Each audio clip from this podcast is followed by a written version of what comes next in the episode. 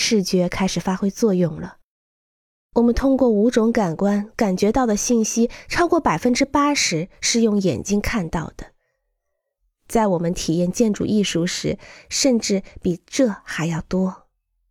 然而，视觉不是自动具有能力的，它是一种技能，需要较好的眼力或者一副新眼镜。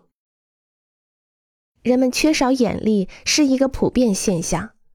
我自己能够清楚的观察世界，也是在大学毕业之后。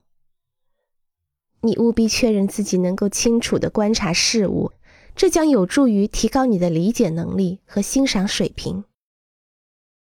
对于一个设计师而言，训练你的眼睛和运动员进行身体素质训练一样重要，它决定着你的表现水平。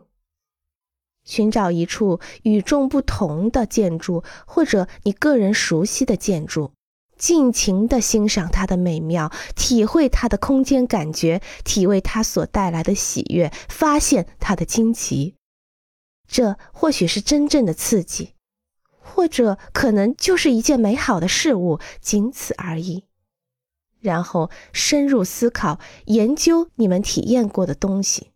研究这座建筑已经出版的平面图和剖面图，在研究中了解人们建设这座建筑的目的以及怎样建造的。